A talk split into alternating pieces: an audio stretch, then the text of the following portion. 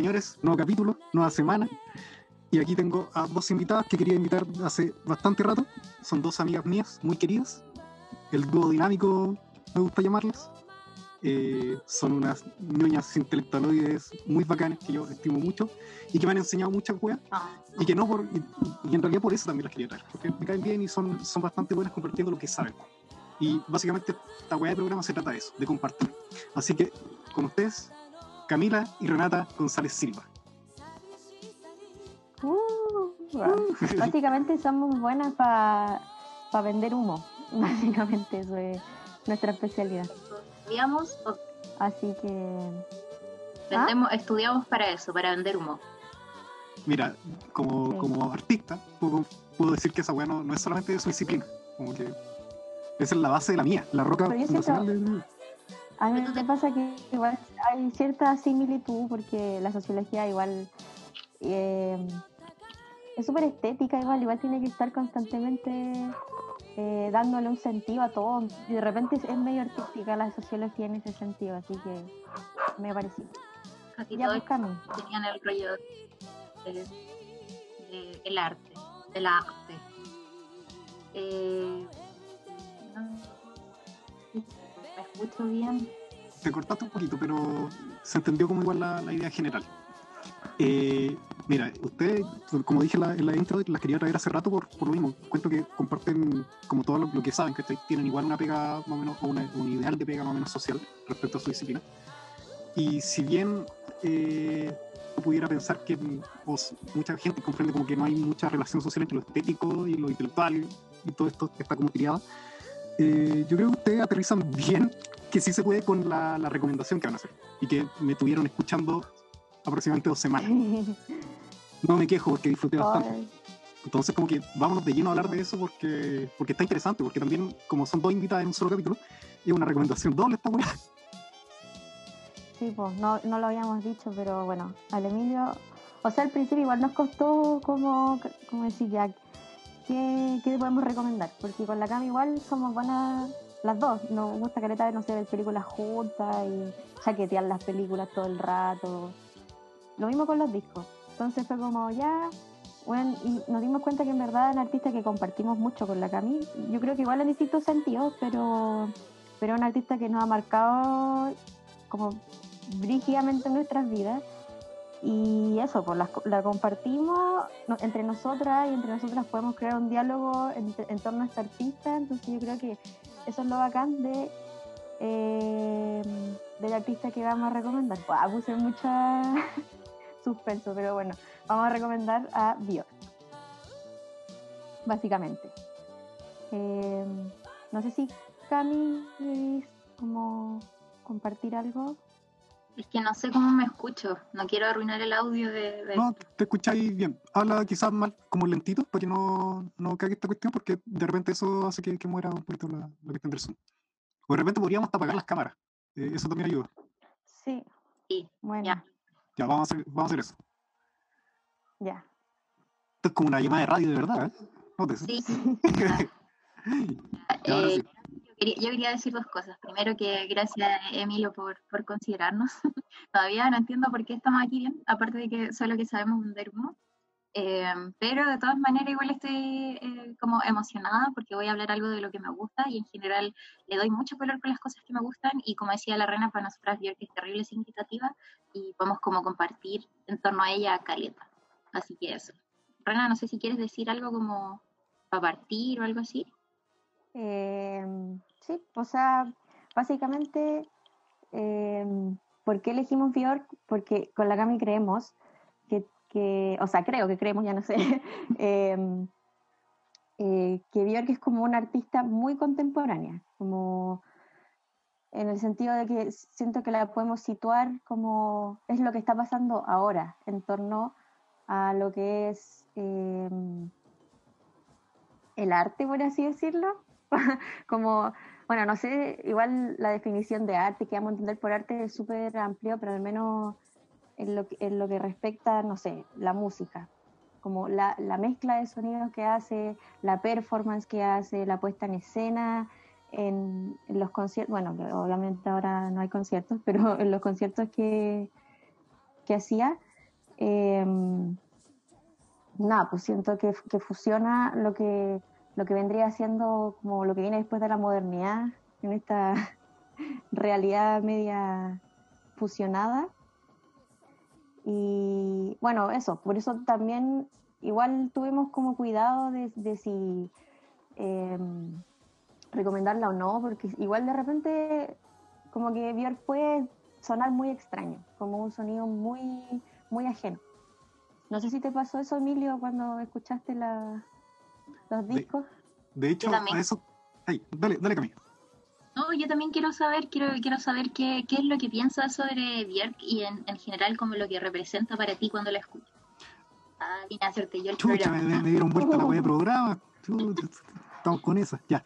Eh, mira, yo creo que, puta, empezando porque yo creo que yo llevo a Bjork igual estando chico, ¿cachai? Porque al igual que usted, yo tengo un, hermano mayor que nueve, ocho, nueve años mayor. Entonces, mientras yo estaba, no sé, pues que estoy consumiendo cuestiones para niños de mi edad como, no sé, pues esponja, este weón ya estaba metido en cosas un poquito más para su edad, que, que tenía ya 15 años, 14 años. Entonces, que son eh, como música y estética más contemporánea que al final terminan influyendo en, mi, en mi como postura estética, artística, intelectual en general. Eh, no obstante, yo creo que a Björk nunca le di una repasada así como, la tenía como un ser extraño, importante, pero extraño, eh, que no revisité como porque no sabía de dónde agarrarla. Entonces cuando yo converso con ustedes y me dicen, ya, nuestra recomendación va a ser Björk, yo dije, ya, esta es una oportunidad que tengo para revisitar esta artista que justo el año pasado, 2019, eh, había escuchado el, Utopía.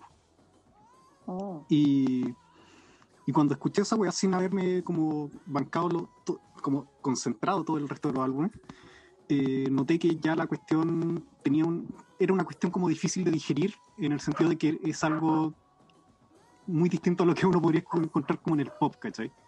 Y en ese sentido, creo que Björk es medio incatalogable como, como dentro de los géneros musicales. Entonces yo ahí dije, aquí hay una pega intelectual que no se estaba dando quizá la música desde quién sabe cuándo. Eh, y cuando empecé a revisitar hace dos semanas a Björk, a darle como caja, darle como caja, darle como caja, eh, encuentro esta cuestión que le dije a la Camila también hace uno o dos días, de que encuentro que hay un diálogo súper potente en cómo la música eh, está como elemento más o menos formal, que tiene que tener cierta armonía, ser agradable, etcétera, etcétera, pero que cada vez se va transformando más en, en, otra cosa, ¿cachai? Pero sin dejar de lado esta cuestión musical. Entonces, como es la única artista o la gran representante eh, artística en la música, encuentro yo, que logra una cuestión que va más allá de, la música, ¿cachai? que tú podéis catalogar como un ejercicio intelectual que pareciera propio del, del arte, ¿cachai? sobre todo como el arte contemporáneo. Y sin dejar de ser agradable, ¿cachai? Y esa, y esa cuestión es muy difícil de lograr. Yo no lo he encontrado, creo que en, ningún referente contemporáneo, aparte de Björk. De hecho, eh, es bacán lo que decís, como que creo que es una experiencia súper compartida para quienes escuchan Björk. O sea, de verdad, todos tuvimos nuestra primera vez para escuchar Bjork, así que todas como la primera vez con Bjork es como, es brígido, porque esa es la primera, eh, como, la primera sensación que te deja es como, esta weá, como que no es lo más agradable del mundo, tampoco lo más desagradable, pero tiene algo que me llama, como que ese es como, hay algo ahí que, que aún no entiendo, o al menos esa es como la sensación que me deja, eh, y sobre todo como, bueno, tú, te pegaste como el viaje, porque pasaste por todos los discos, siento que como que cada disco tiene su propio mundo, su propia lógica, como ya sea en la narrativa, en la estética, em, como en los sonidos también. Em, da, esa, da esa sensación, po, y siento que, claro, no sé, eh, de repente podemos pensarlo como, como su música también como un dispositivo como para poder pensar eh, como, no, sé, la, fusión entre lo que está pasando y la música eh, en un sentido como tecnológico. Como que, no sé si pegarme el salto ahora, pero, por ejemplo, en Utopía, sí, en Utopía, eh, la weá que encuentro que tiene así como, como que la primera vez lo encontré como que chucha, porque no sé si, si viste algunos videos que tiene de algunas canciones, Vaya que sí. y es como, ya, aquí, no sé, uno queda como, ya, la me va a volar. Como, weón, eh, es palo yo y siento que es porque mezcla como, no sé, sonidos muy armoniosos como instrumentos de, no sé, de viento, de cuerda, con weas muy propias, por ejemplo, de la electrónica, como sonidos como de repente, como un puchi punchi, ¿cachai? Pero eh, igual queda como, como armonioso dentro de un mundo que ella crea, como finalmente es como una isla donde es como muy natural, pero a la vez muy electrónico. Tenemos como, no sé, eh, ciertas, ciertos seres que parecieran ser animales y se mueven como animales, no hay, no hay movimiento robótico tampoco, pero sin embargo sí tienen eh, un componente tecnológico que no se da cuenta en, en este mundo que crea ella. Entonces, a partir de eso, con la Cami también, cuando escuchamos este disco, cuando vimos los videos, fue como, wow, esta weá sentimos que es como lo que nos quiere transmitir o lo que nos quiere hacer pensar eh, Donna Haraway. No sé si, si la, la conoces un poco. Mira, investigué un poquito, pero antes de, de adentrarme un poquito más, más a eso, eh, me, me, acordé de otra experiencia personal con, con Björk de, de, esta semana, que este último año yo estuve releyendo básicamente Canción de Hielo y Fuego, o Game of Thrones para la gente bonita, pero libros. Ya. Y, y me acordé de un pasaje de este personaje que se llama Odor, que es un personaje que no puede decir mayor palabras que su nombre, que es Odor, que es un apodo, de hecho, que, que dicen y siempre eh, lo muestran como un personaje medio infantilesco, ¿cachai? Y que está ahí como tarareando música y haciendo cositas. Todo esto en un escenario medieval, medieval fantástico. Eh, pero aquí es donde se une la cosa, que siempre que lo, lo describen como tarareando, lo describen como eh, que está tarareando una, una canción sin melodía. Eh, y ese era un concepto que a mí me gustaba mucho, ¿cachai? Porque no entendía a qué mierda se refería, ¿cachai? ¿Cómo es una canción sin melodía? ¿Cómo tararea una canción sin melodía? Mm. Y cuando llego a Björk, Björk desde momento uno, de disco uno, ¿cachai? Eh, es, es, un, es, música rara por eso, ¿cachai? Porque tenéis tus bases armónicas, ¿cachai? Tus punchi punchi, todos los acordes que te acompañan. Eh, pero su voz como que va para muchos lados, no es una melodía precisa la que está, es como casi un tarareo de voces, ¿cachai? Que va a donde ella quiere, a donde amerita la canción, ¿no? Y esa cuestión como que me dio como una respuesta a, a otra web, nada que ver, ¿cachai? Y fue como, ya, aquí de verdad están pasando cosas, tengo que poner mucho más atención. Y respecto a lo, a lo digital, yo encuentro que es de, de, verdad también uno de los pocos artistas que, pocas artistas, que llega a, a, a hablar de esta cuestión contemporánea y lo digital, ¿cachai? De asumir que es un fenómeno que está pasando eh, sin pegarse la cacha, ¿cachai? Que no es el, el, caso que, según yo, que pasa con, no sé, Dead Grips. No sé si ustedes cachan a Dead Grips. Sí. sí. Pero que a mí, a mí en lo personal me carga Dead Grips porque encuentro que es como eh, es el ejercicio de Björk respecto como a los medios digitales, sobre todo en los últimos trabajos de Björk, últimos como cinco álbumes, que ya, como, ya, ya como del Vespertín podemos hacer, escuchar un cambio que va hacia, hacia allá la cosa. Encuentro Pero que Dead trata de hacer, de hacer, un poco eso, ¿cachai? Pero forzadamente, ¿cachai? Es un ejercicio mucho más pornográfico el que ellos hacen y mucho más también una estética masculina, ¿cachai? Que también tiene que ver con esta cuestión de, de, de, de, lo fuerte, gritar, etcétera, etcétera, y que a mí lo personal me aburre, me aburre de un modo, de un modo tremendo. Sí. Igual, igual quiero decir algo al respecto. eh, igual preguntaba sobre la, la, idea de la identidad de Björk, porque yo creo que, volviendo como al tema de la recomendación, con la Rena pensábamos en ella como, no solamente como el personaje, como la creadora, sino como un concepto. Igual constituye como su identidad en torno a la música y a, un, y a toda una gama de, como de artes que produce en torno a ella. Porque, no sé, pues ella, ella como que tiene este rollo de comunicar las emociones, las sensaciones y las letras, igual la acompañan a esa composición. Entonces, igual lo que me gusta de Björk, que es básicamente lo que, lo que voy a sostener todo el rato, es que sus canciones igual no son pretenciosas, eh, como algunas personas igual podían interpretarlas, sino que son como complejas. Eh, porque ella es compleja, pero no, no porque sea enredado difícil, no sé si se entiende mi punto, sino porque sí. está compuesta como de, de distintas facetas de emocionalidad. Entonces, no sé, pues nosotros sabemos por experiencia propia que, que las facetas de la emocionalidad es algo súper complejo, es difícil y, y, por lo mismo es difícil de manifestarlo. Entonces, en ese sentido, como tú, el, el Emilio hablaba del Vespertine, y yo creo que es un ejemplo muy aleatorio, pero muy, muy, muy bueno para entrar en una narrativa que tiene el artista, como de emociones, de pensamientos y de mucha sabiduría también, creo yo. Eh, porque tiene saberes y, y, refiere a una forma del mundo en la, en la que ella como, en realidad como que tematiza la forma en que lo ve Y yo creo que por lo mismo, eh, retomando también a lo que, lo que decían, eh, produce un poco de incomodidad. Eh, el mismo disco que decía que el Vespertine em, también produce esa incomodidad en algunas partes. Yo creo que el Vespertine es súper como accesible para empezar a meterse en Björk, porque tiene muchos de los conceptos que, acompañan casi todos sus discos, pero tiene cosas muy amenas, pues, por ejemplo, no sé, pues, la, la, canción la, eh, Cocoon, que es como crisálida, puede ser o puede producir una sensación súper incómoda. O para qué pensar, no sé, por Pagan Poetry. el video, no sé si lo han visto. Eh, o sea, el video. el video muestra una performance que, en que se relaciona el cuerpo con un otro y es, es, es puramente sexual y es súper incómodo verlo y es que estáis con otras personas. Y yo creo que la intimidad quizás, que es como el concepto del disco también, que es abordar la emoción en torno a la intimidad, eh, también tiene que ver con esa incomodidad. De hecho, tiene tomas en que muestra, eh, se representan escenas sexuales, tiene tomas donde se muestran perforaciones de la piel, que, es como este concepto así súper super loco que tiene, que tiene el video. Eh, y habla del tema de la perforación, de la penetración, es súper brígido. Entonces, sí, yo creo que igual lo que pasa es que acostumbrarse un poco a escuchar a Björk, pero que hay que acostumbrarse igual como nos eh, acostumbramos a otros sonidos, porque era como lo, similar a lo que decía el, el Emilio, o a determinados tipos de arte, no sé, que creo que el aporte de la sociología, y perdón por eso, pero como sociología, eh, uno de los aportes que tiene la sociología es que ha demostrado igual como más científicamente que el gusto es, social, que es como, por ejemplo, no sé, pues escuchar metal, porque a mí me gustaba el metal. Es como entrar en un lenguaje eh, distinto. De hecho,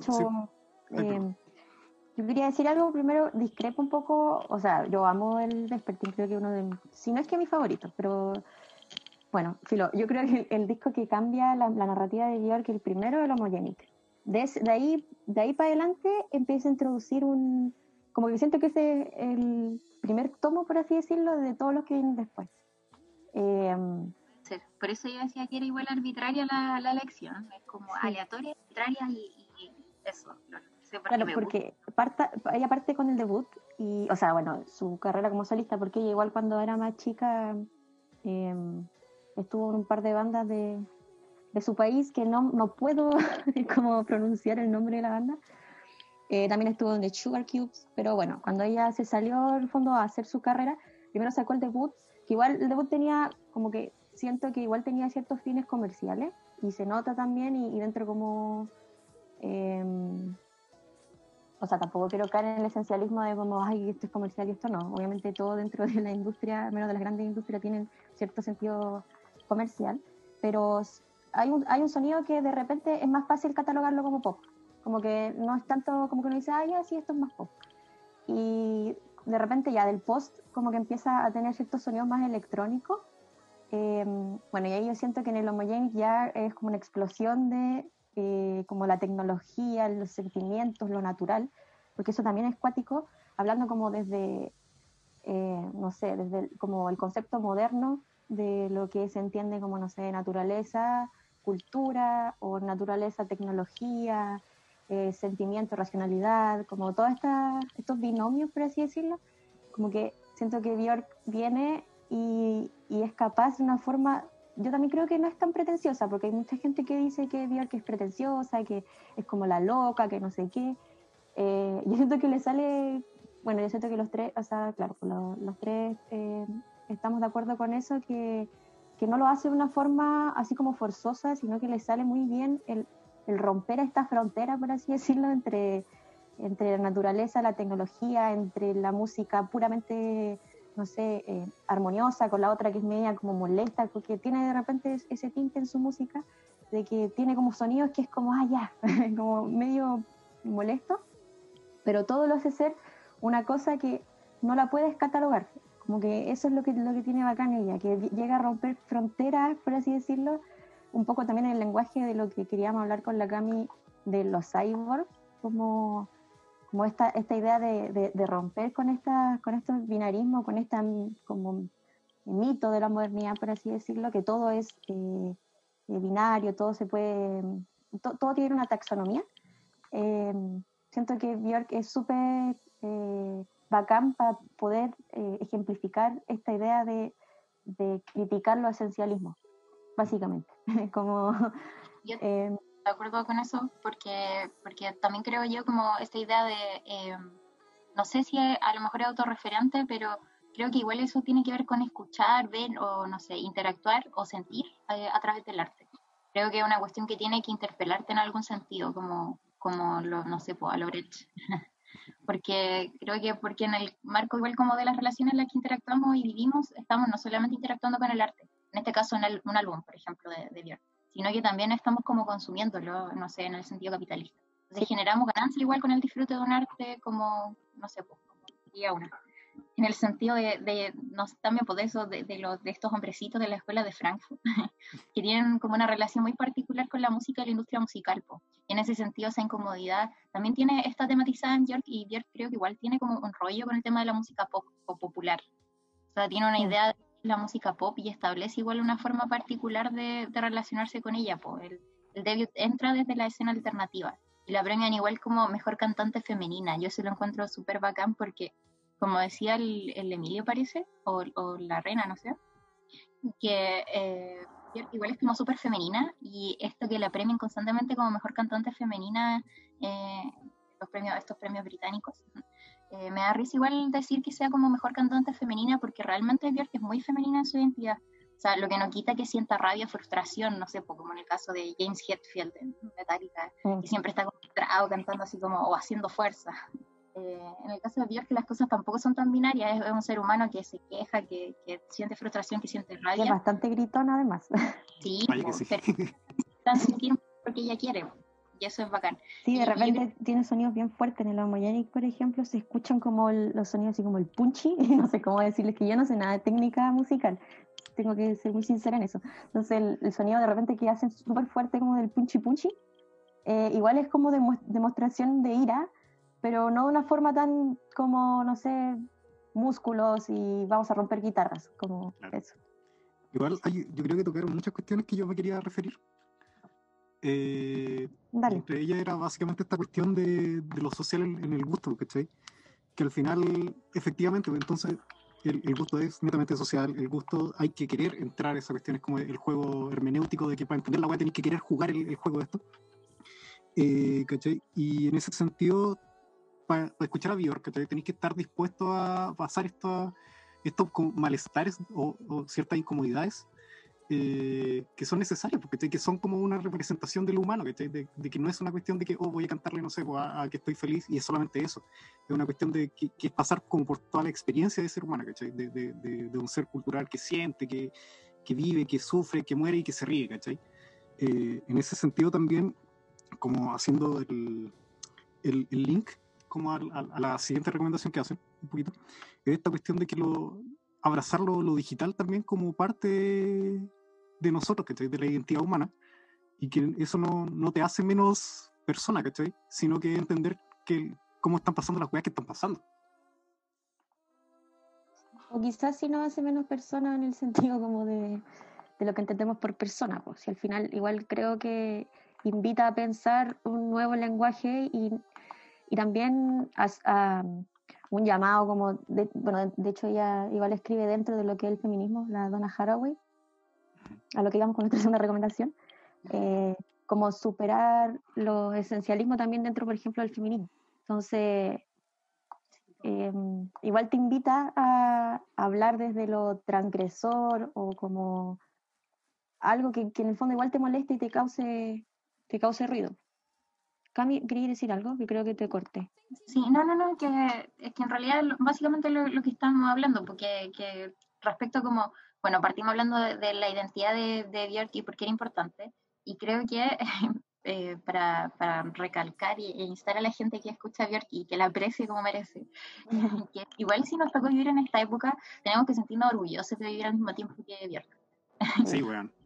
Tener una tener una experiencia humana en esta depresión llamada Chile se ve igual como la creación como de un mundo y una identidad que complejiza como, no sé, las emociones, las experiencias cotidianas, en cosas que igual son como bellas, muy complejas y como decíamos, muy femeninas. Entonces, en ese sentido, creo que para que interactuemos igual como decía al principio que quería tirarme el rollo de, de interactuar de manera política como con el arte, eh, o sea, tomando una posición como respecto de lo que el arte representa y lo que provoca, igual creo que es necesario como cuestionarse cuál es la relación que se tiene con ese y qué se hace también a partir de, esta maravillosa experiencia que me está entregando Björk.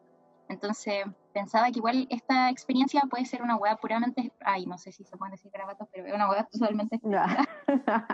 No. Dele, La última derrota. como en los programas discos.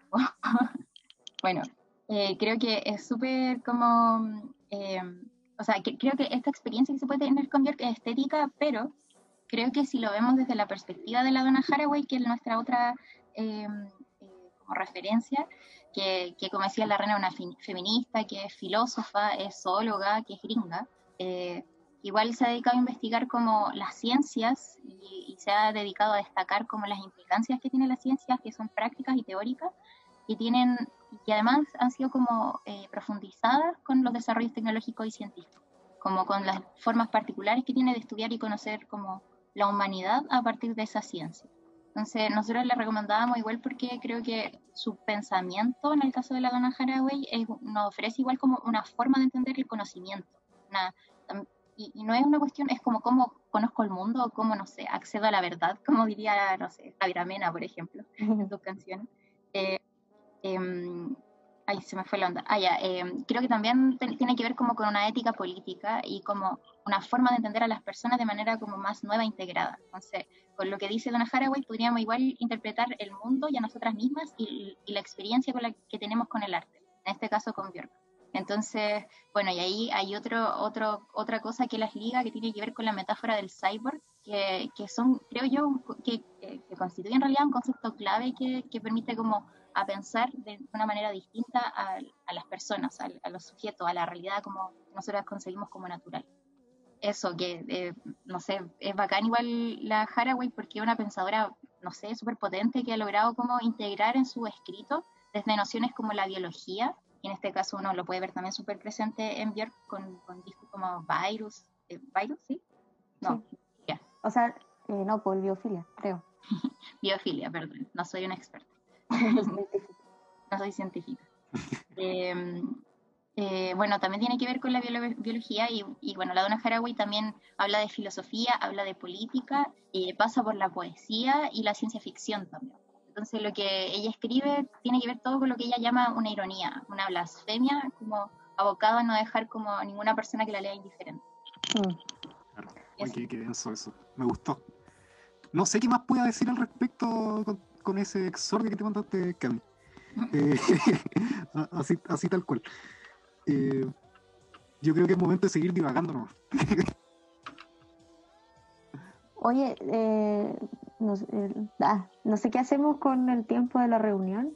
Claro, nos quedan como tres minutos en esto. Podemos esperar que se muera esta, ¿cachai? y nos vamos a la otra, o cortamos aquí y después y nos vamos a la otra al tiro y seguimos con esto. Como prefieran ustedes. A mí me da lo mismo, que son dos Yo ya, ya arruiné esta grabación. Ya vámonos a la otra. No, entonces edita, se pone un pito grande o, o después dejo este igual nomás y, y nos reímos. ya. ya lo siento. Ya vamos a la otra grabación. Ah, ¿cierto? Segundo bloque. Segundo bloque. A la vuelta comerciales. Vuelta comerciales ya. Chao.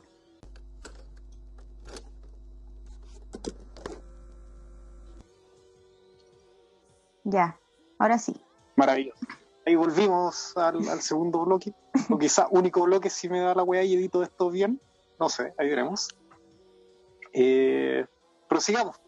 Quedamos con, con el maravilloso exordio de la Cami. Con... Cami, sí, la blasfemia.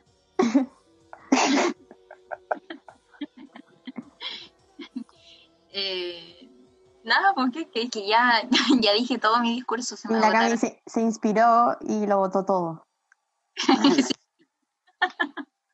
Amiga, lo dijiste todo. Eris Selknam. Ah.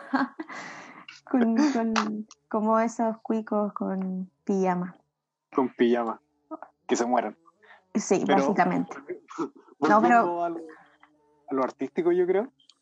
Eh, como que igual podemos hablar un poquito de eso, ¿cachai? Como que eh, es atingente en cómo la, la estética con, con esa weá se vuelve más evidente que nunca como un, como un acto político, un, un acto artístico, un acto intelectual. Sí, y de hecho yo creo que quizá Me gustaría mucho recomendar como así como de una el disco de la Utopía, porque siento que lo hace de una forma como, no sé, hermoso y explícito al mismo tiempo. Eh, pero, pero siento que la utopía igual de repente es medio como fome, hay que decirlo. Ah, tiene como... Hay, hay momentos que es como que te desconectáis un poco. Quizás es un poco más, en ese sentido un poco más débil el disco, creo yo, pero, pero siento que esta demostración estética y bueno, y también a través de las melodías muestran muy bien o, al menos lo que ven mis ojos, como esta idea de, mm, em, como de mezclar eh, todos los mundos como posibles casi. De hecho, como que en toda la, representación de la utopía se supone que es una isla como, o sea, femenina en el sentido de que hay representaciones de la vulva muy explícitas, pero al mismo tiempo eh, Björk en ciertos videos y en ciertas como performance de ese mismo disco eh, se pone como un dildo, al mismo tiempo que tiene una vulva en la frente, Y es como, ya, sí, es súper explícito lo que quiere decir, pero todo va eh, en un sentido de... O sea, todo va como, esa idea va enmarcada en, esta, en este como álbum que siento que que como dije anteriormente, hace muy explícito esta combinación de los como binarismos, por así decirlo. Sí, y igual tiene cosas, otras cosas bacanes como el, el, Utopía, el Utopía que, que, es como que produces, produce sensaciones muy rígidas si uno le pone mucho esa atención a ese tipo de interacción con, con, la música. Y no sé, pues por ejemplo, creo que el álbum parte con Arising My Senses, Sí. Que habla, como, y se llama así como despertando mi, como despertado mis sentidos, habla como del despertar de la mañana. Y, es bacán porque la canción tiene como sonidos de, pájaros que ella hace con flautas y que cantan como con la salida del sol, como, como si despertara, no sé, pues dando como un gran bostezo y despertara así como con todas sus sensaciones y todas esas cosas, cosas locas que tiene. me gusta mucho de, esta maratónica sesión que tuve de, de Björk, el hecho que, eh, como retomando esta cuestión de, asumir como lo digital como una cuestión netamente humana, porque es parte de, de ello, eh, como una cuestión, entendiendo como el humano como un ser netamente cultural, eh, tiene esta cuestión de que incluso con todos los efectos que le pueda meter, todo lo digital que pueda tener, ciertas cuestiones que son como sonidos casi de ritual, medios primitivos, como que tiene mucha esa cuestión voy a grabar. Ahí estoy grabando. Excelente. nunca había tenido una sesión tan accidentada como esta, pero no importa.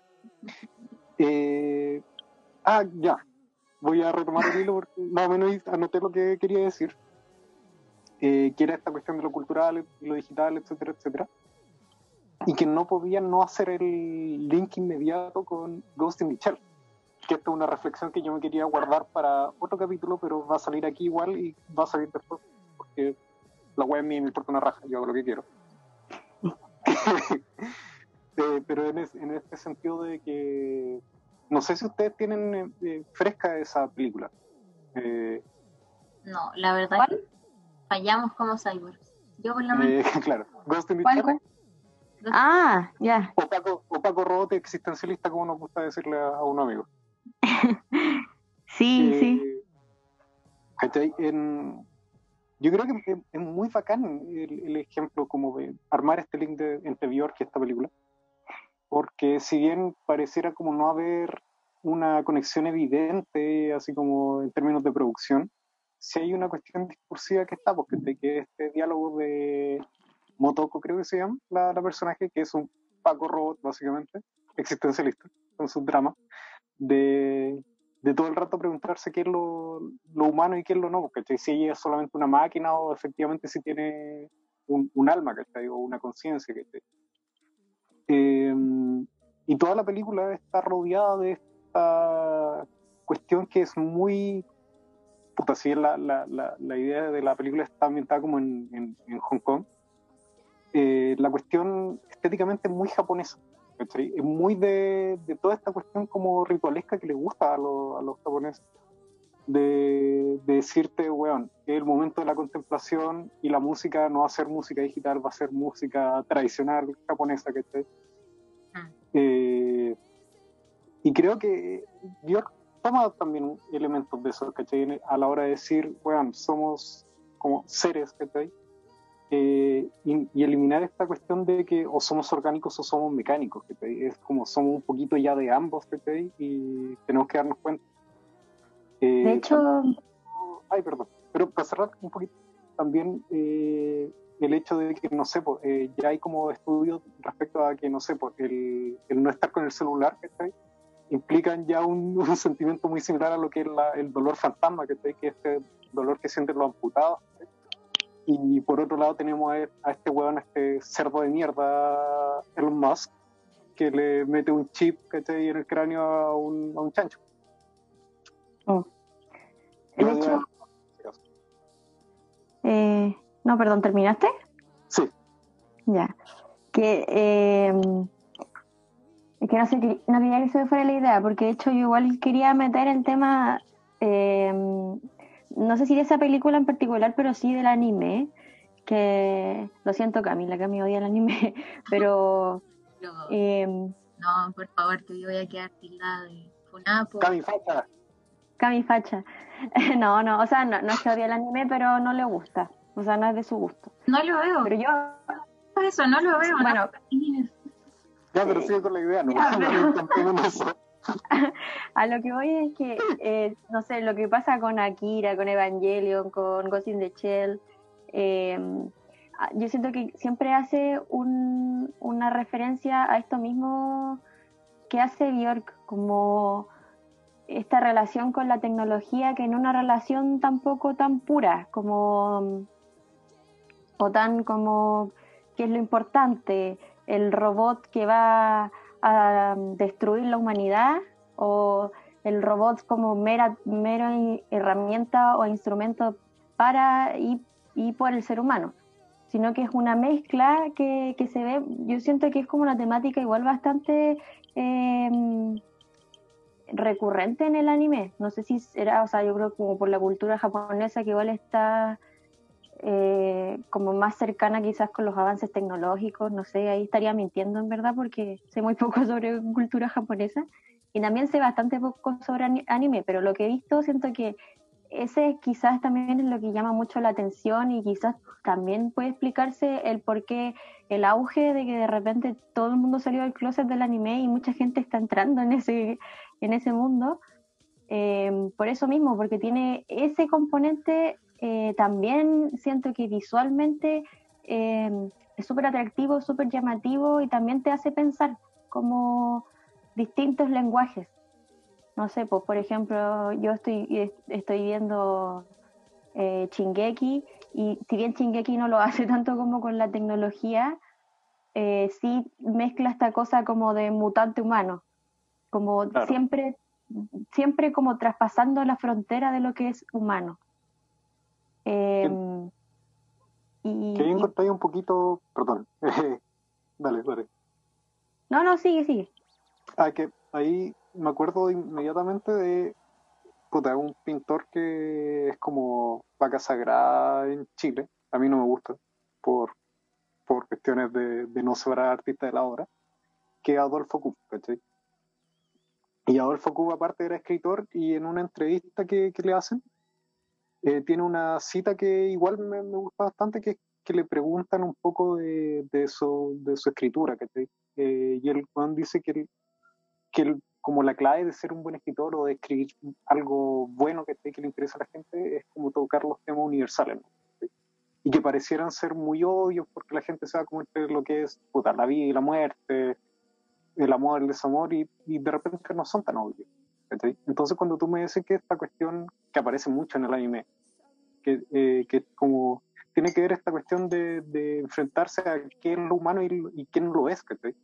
Y dónde ponemos el límite, ¿cachai? Y por eso también, claro, nosotros ahora lo evidenciamos un poco con el tema de la tecnología, porque nos estamos preguntando hasta dónde es la conciencia, hasta dónde es lo humano, eh, si existe un alma o no, ¿cachai? pero también pasa en, cuando, no sé, pues tenéis weas como en nube, ¿cachai? No sé si no, vieron ni cagando ese anime. Eh, pero te di cuenta que, no sé, porque los espíritus que pueden ser catalogados como malos espíritus, igual tienen como, no sé, sentimientos que, que son igual de válidos. Un poco burda quizá la, la relación que estoy haciendo porque no, quizá no cachan el anime.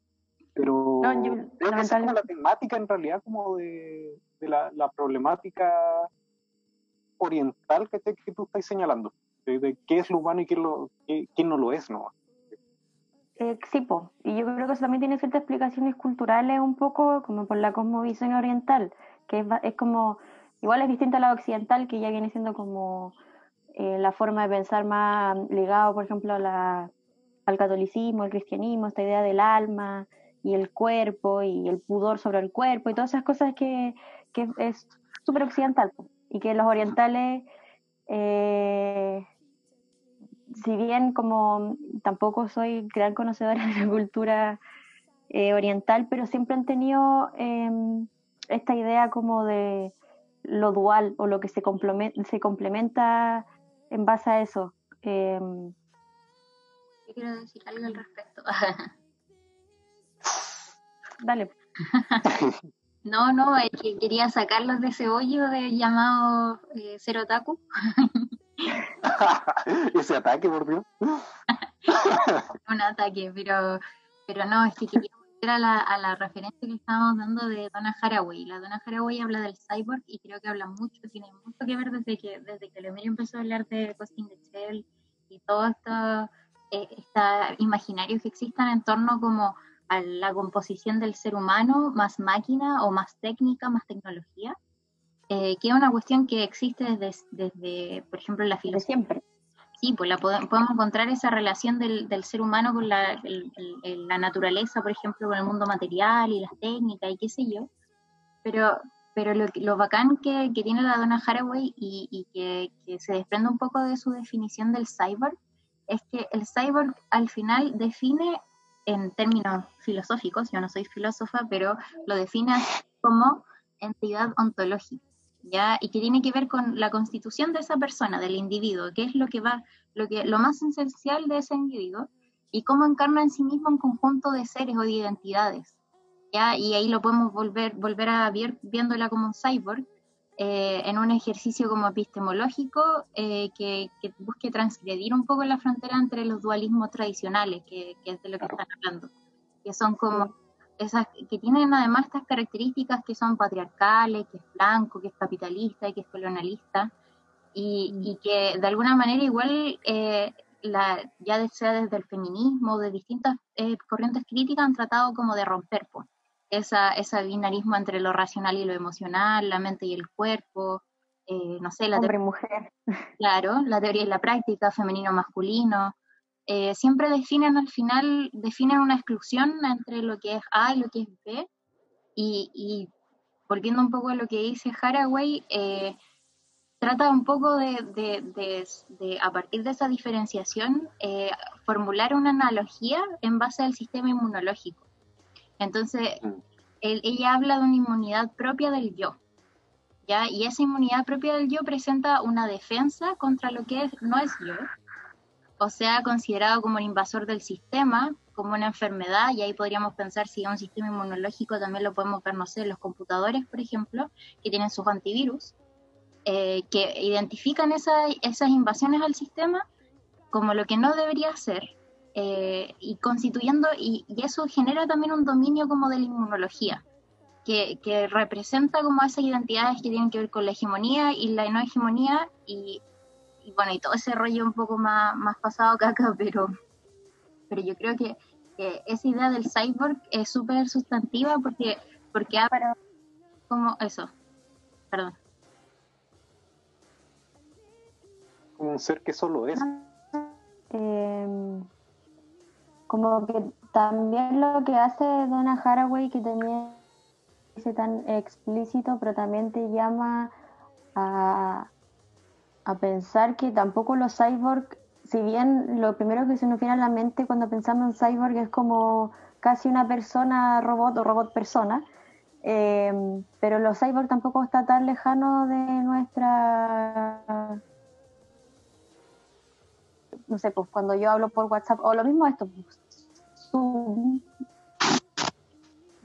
la conexión, porque sea mentira, que sea una virtualidad, sino que ahí tú ves que la que, que una cuestión que, que, no existe una frontera, pues es, ¿cachai? Es, crea un tipo de comunicación que no sería posible sin el artefacto del Internet o de la plataforma Zoom. Y así con, con, con lo que pasa a diario. Entonces también invita como a, decirnos un poco a que todo esta, estos esencialismos son construcciones, no son, no es algo que tú puedas ver. O sea, se ve, pero, pero es porque en el fondo en nuestra cultura igual le da a todo un génesis, un origen. Y ella cuando habla del cyborg, el cyborg, el cyborg como que no, no tiene género en el sentido de que también no tiene un génesis. No podemos llegar al, al ejemplo cuando hablan de el, el, hombre en su sentido natural, el hombre arrojado a la naturaleza, ¿cachai? Como lo que viene siendo eh, la modernidad o la racionalidad, eh, siempre llegar al origen, bueno, acá no hay un origen, es todo más difuso. Em, bueno, y también en este, como, no sé, posicionándonos a, Bjork de nuevo, eh, esto, eso es lo que, como que siento que, que hace hace Björk eh, tan importante en, nuestra, en nuestro momento eh, de la historia en el que estamos ahora, esta misma, lo que está pasando ahora, pues, por ejemplo lo de la pandemia que también crea eh, formas de comunicación gracias a la tecnología. Entonces también de repente cuando uno escucha a las generaciones como más antiguos, por así decirlo, que dicen que no, que la tecnología vino a arruinar eh, la comunicación, vino a arruinar, no sé, ahora todo está metido en el celular, qué sé yo. Como que, claro, no tiene una connotación de bueno o malo, sino que crea distintas cosas, crea una realidad y que es media difusa. Sí.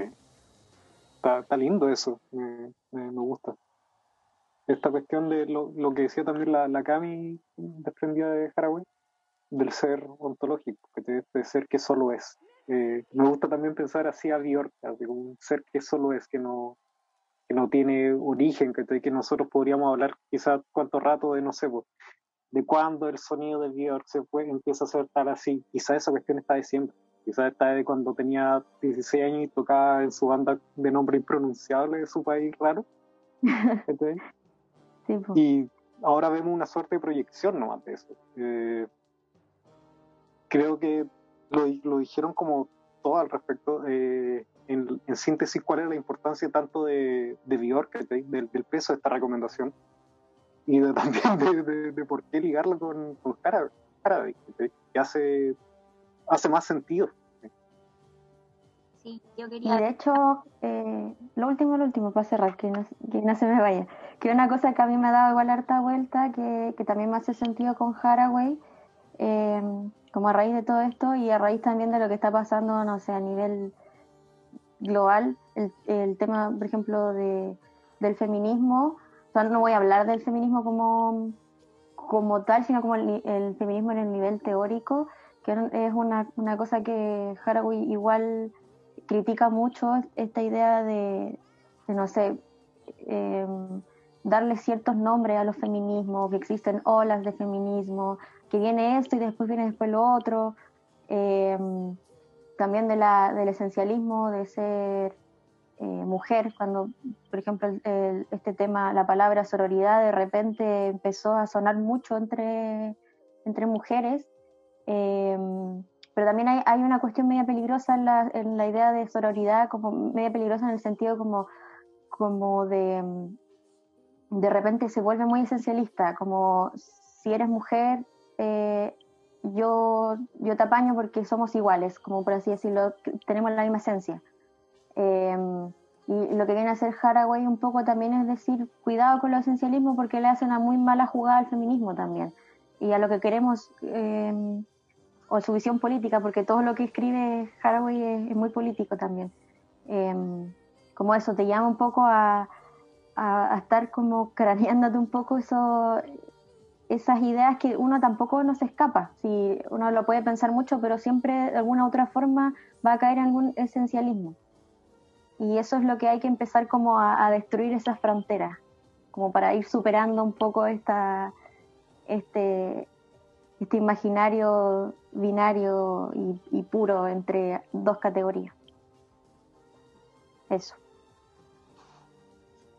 Yo quería... Acá me quería de como para cerrar justo lo que estabas diciendo, eh, como poner, poner de nuevo en la mesa el, concepto del cyborg, eh, que nos permite cuestionarnos estos esencialismos. Y voy a leer como más o menos, porque acá lo tengo definido, eh, en qué consiste. y es que es un organismo cibernético, un híbrido de máquina y organismo, una criatura de realidad social y también de ficción.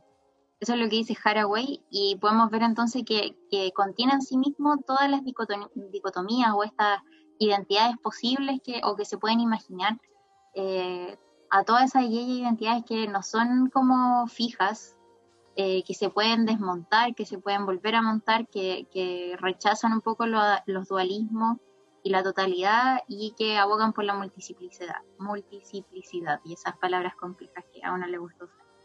Pero pero es bacán, es bacán volver para, para como apuntando a lo que dice la reina, volver a ese concepto del cyborg como una blasfemia, como una ironía o como un mito, porque es todo, es, es, lo que podemos ver, somos nosotros todo el día levantándonos a trabajar en el computador, o soy yo en el computador todo el día trabajando y viviendo prácticamente y mandando emociones a través de, redes sociales, a través de plataformas cibernéticas.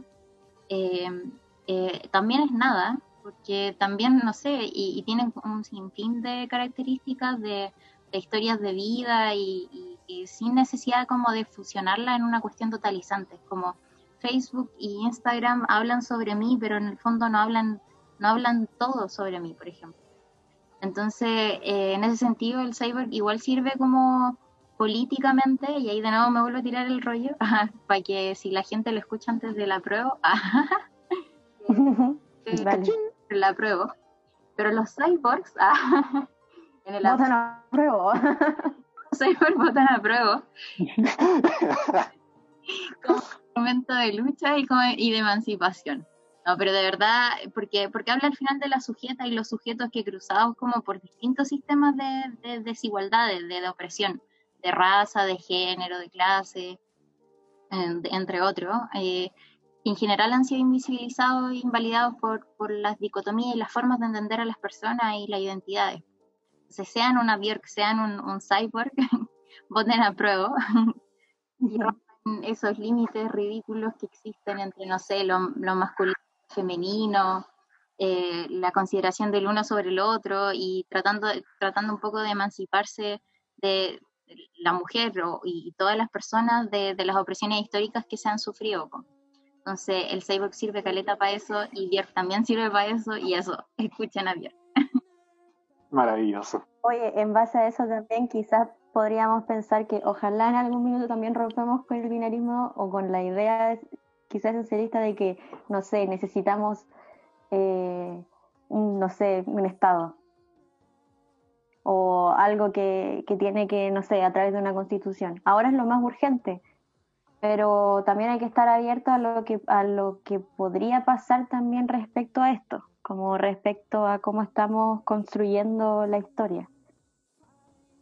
Eh, y, otra cosa que quería hacer, como ya esto sí para cerrar, que si a alguien le, gustó mucho esta idea de, los cyborgs y a las como ciencia ficción, eh, dentro de los géneros como más eh, audiovisuales, recomiendo como con esta lectura ver eh, no sé, Akira, Ghost in the Shell, em, Evangelion, ya, y em, Mad Max, que es, o sea, pero la última versión que sacaron de Mad Max, eh, que también, eh, si lo leen quizás como desde, esta lectura que estamos haciendo de Bjork y los cyborgs y, todo eso, de lo que ya hablamos, en Mad Max también se, se ve y, súper explícito también. Eso. Mira, ahí tengo otra excusa para ver Mad Max. Porque me van a creer Ay, ninguna. oh, No porque no quiera, sino porque que soy flojo. No, ¿no? sí, de repente pasa. De repente me pillo maratón en el TCM y, y- y ya después la veo. No la vi. Oh, weón, este capítulo ha estado particularmente intenso, encuentro yo.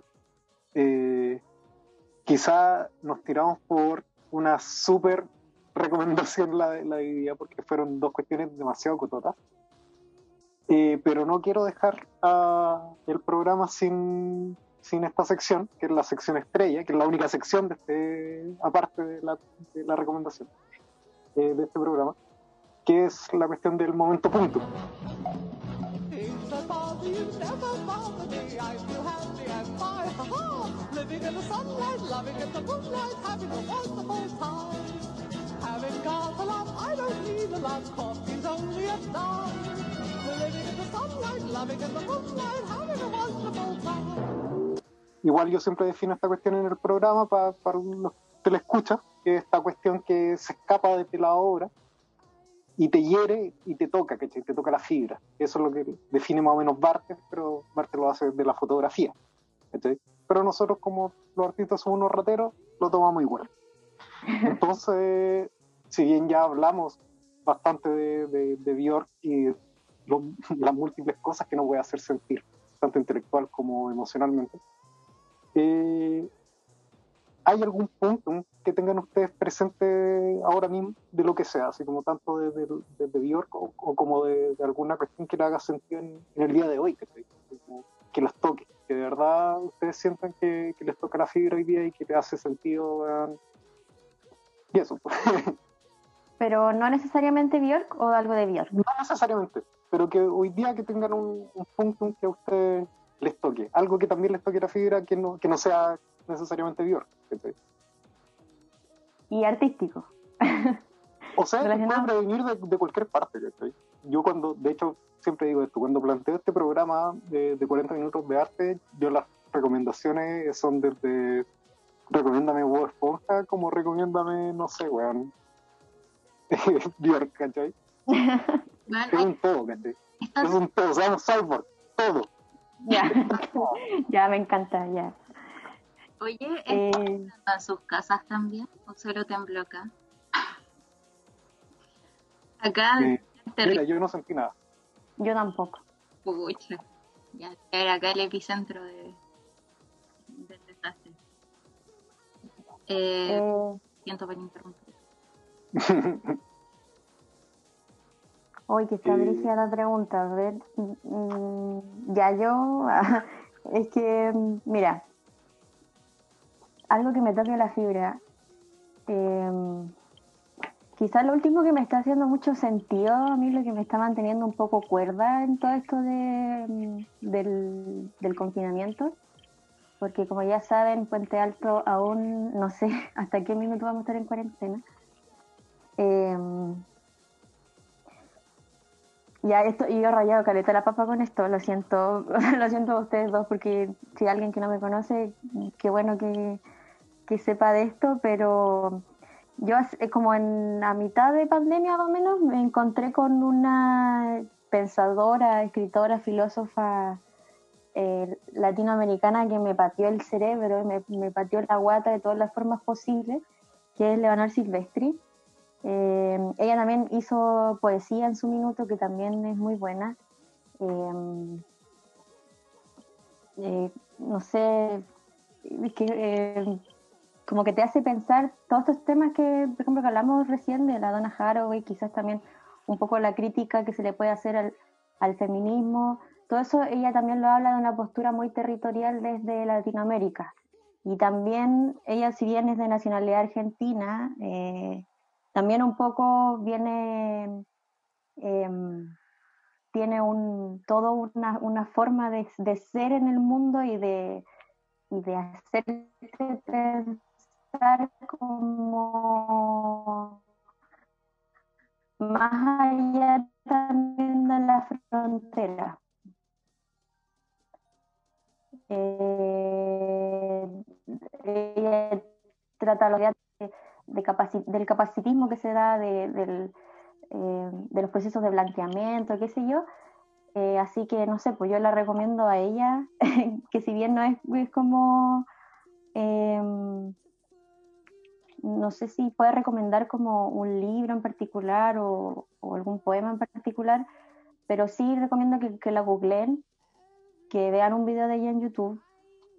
Y eso, a mí me hizo mucho sentido y también, porque ella también, por ejemplo, habla mucho de la importancia del cuerpo, de ejercitar el cuerpo, una cosa que, por ejemplo, yo no hacía. Y no sé, pues, esta cosa del confinamiento de repente te deja inmóvil, tirar la cama y decir como me quiero morir. Pero de repente me empezó a hacer mucho sentido también la idea de, de- mover el cuerpo, de ser peligrosa también, por ejemplo, en, la- en las calles, cuando sabéis que no hay espacio seguro para una, por ejemplo, que tiene eh, no sé, una se ve como mujer y al verse como mujer lamentablemente va a estar, el, si en la calle un espacio inseguro, es necesario de repente tener control sobre, sobre lo único que tenemos control final que es nuestro cuerpo y no sé, y poder vernos más peligrosa, poder responder los golpes, qué sé yo. Entonces, como que de verdad esa weá siento que me sacó de la cama, me sacó de esa como eh, depresión horrible de estar en la caca a, mm, en verdad como a tomarle sentido a, no sé, pues, por ejemplo, a mover el cuerpo, ejercitar los músculos que están ahí, que yo, que bueno, de repente empecé a hacer ejercicio hace muy poco, pero onda real, así como sentir músculos que no sabía que estaban ahí, ¿cachai? Así que, bueno, de verdad, no sé, soy muy coloriente en todas mis cosas, pero eso me, yo creo que conocerla a ella eh, me, me tocó la fibra más íntima y siento que, que quizás a alguien más le puede hacer mucho sentido. Y eso, búsquenla en Instagram como Leonor Silvestri o K o OK. Y eso. ¿Y tú, Cami? Oh, estaba pensando qué, qué puede ser. Y siendo sincera, pucha, he, estado eh, mucho tiempo viviendo en el computador, como les decía. eh, y, todo el rollo de los cyborgs me hace demasiado sentido ahora. Entonces voy a, voy a tenerme a nuestra recomendación principal y voy a recomendar o voy a decir que eh, esta este como fibra así, que, que está muy abierta, que tiene que ver con, con la necesidad del contacto humano o del cariño, eh, que, está un poco plasmada en el video de All is Full of Love, que yo creo que igual es una, un video súper ameno en el sentido para empezar a escuchar a Björk, pero pero que representa mucho esa relación de las emociones con las máquinas y los medios con, el, con cómo podemos transmitirlo. Eh, son básicamente, si ven, o sea, si vemos el video, son eh, es Björk hecha, hecha robot, eh, dándose cariño con otra robot que es igual a ella misma. Y creo que me toca mucho la fibra de la soledad de estar aquí encerrada, de no poder ver tanta gente como quisiera y, y poder enviar cariño y, y, y, poder expresarlo mediante otros medios que no son los tradicionales y que son, no son los que, nos, los que conocemos como por, por, la sociedad en que nacemos, porque es como abrazar, dar cariño, dar un beso, por ejemplo, y todo eso. Así que eso. Buena. Sacaron un día de cuatro recomendaciones seguidas, weón. Que... Maratónica jornada. Es que porque Eh, somos dos. Sí. Sí, se puede. Y, y con harto, con harto abruptos entre medio. ha sido todo muy caótico hoy día, pero eh, ha sido un gusto de verdad escucharlas las dos. Eh, ridículamente educativo. Eh, y eso, pues sean como Bjork, sean todos. eh, cuiden su cuerpo también. ah, eh, sí. haciendo el Ejercítense, de por todo. favor. ejercítense. ¿Comen fronteras? Sí, pero ejercítense. Eh, eh, y eso, pues, eh, no sé, no sabría más que, que agregar. Así que les voy a dejar como las palabras al cierre a ustedes, si quieren decir algo antes de irse.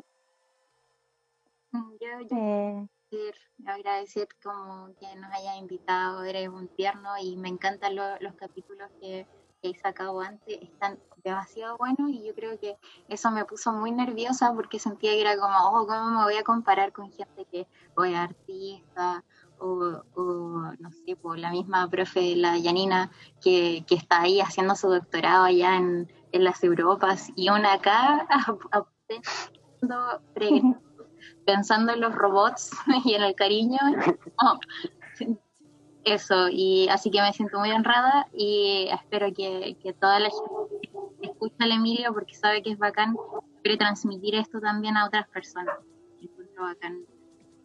No, no, no sé si particularmente este capítulo, porque es muy autorreferente decir que escuchen esto, pero hay otros capítulos bacanes. Yo quería, igual por la misma línea, obviamente agradecer. A mí en verdad, más que nerviosa al principio me emocionó mucho porque dije como, oh, qué bacán participar en un podcast, porque como que siempre escucho podcast de repente cuando no tengo nada que hacer y no sé, tengo que ordenar la cama, pongo un podcast, no sé. Eh, y ojalá que alguien también escuche esto, no sé, haciendo la cama o, o cocinando, lavando la losa, entretenido. Eh, y agradecer también, como que me pasó lo mismo que la Cami, me, me sentí como ese meme del perro chico, perro grande. Yo me sentía como el perro chico, como me da ansiedad, ¿cachai? Y el otro es como, sí, tengo un doctorado y voy a hablar de no sé qué, y gente muy bacán, que también me pasaba, pero yo decía, bueno, estoy con la Cami y, y la Cami siempre salva en, en, esta, en estas conversaciones, así que fue un gusto, en verdad. Eh, estar en tu programa y también invito a la gente que es que llega hasta acá. Gracias por llegar hasta acá y escuchar toda nuestra eh, pendida de humo. No. Igual, gracias por llegar hasta acá y escuchar los otros capítulos que de verdad también son demasiado buenos y, y bacán que, que existan eh, estas formas de ocupar la tecnología, pues crear esta, esta comunicación, esta nueva comunicación muy cyborg. Así que voy a cerrar entonces esto eh, con básicamente lo que se me vino un poquito a la mente. Yo les doy la, la gracia a ustedes de, de participar, eh, quería que participaran hace rato. Eh, y eso, pues también, ligarme también un poquito a esta cuestión de que decía la Cami de dar cariño. Recomendar es un acto de dar cariño, de esto se trata también un poco el, el, el podcast, la idea general de esta cuestión. También es la idea principal de, de, de poder entregar algo. Y creo que se dio hoy día, yo la pasé también bastante bien, pese a los percances. Eh, y eso, y voy a hacer al tiro dejar la patita, porque estoy haciendo una maravillosa rifa donde estoy rifando weas de las que no me quería deshacer. Eso no obra mía. Así para que se metan en mi Instagram, arroba Emilio-Ortiz. Ahí están todos mis datos y como las cosas de, para que compren números. Desde la mano. Y eso, pues. Son los mejores premios, no se van a arrepentir. Qué mejor que Sí, tener un meme en acuarela. Ay, sí. Pero un nivel Lo único, lo único mejor que eso serían dos memes. Sí. Eso es muy cyborg. Ah, juntáis dos lenguajes.